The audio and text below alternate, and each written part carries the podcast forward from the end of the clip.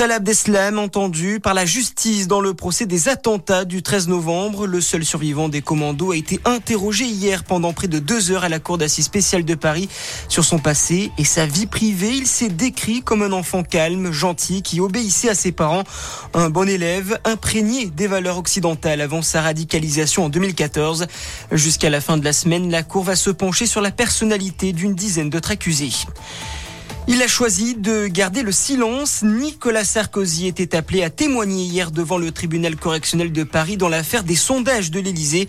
L'ex-président de la République devait s'exprimer sur l'implication de cinq de ses collaborateurs soupçonnés de favoritisme et de détournement de fonds publics. Mais l'ancien chef de l'État a décidé de ne pas répondre aux questions au nom de son immunité présidentielle.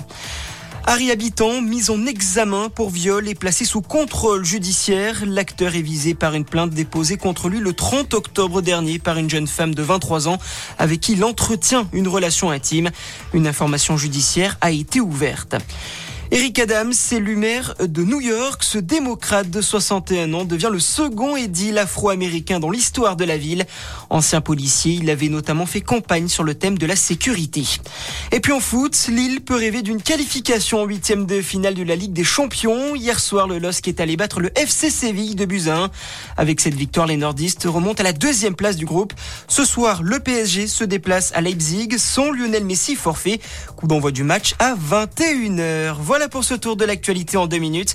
Très bonne matinée à tous, à notre écoute. Merci beaucoup. Retour de l'actu, ce sera à 7h sur Impact. En attendant, impactfm.fr, 6h31. Météolion.net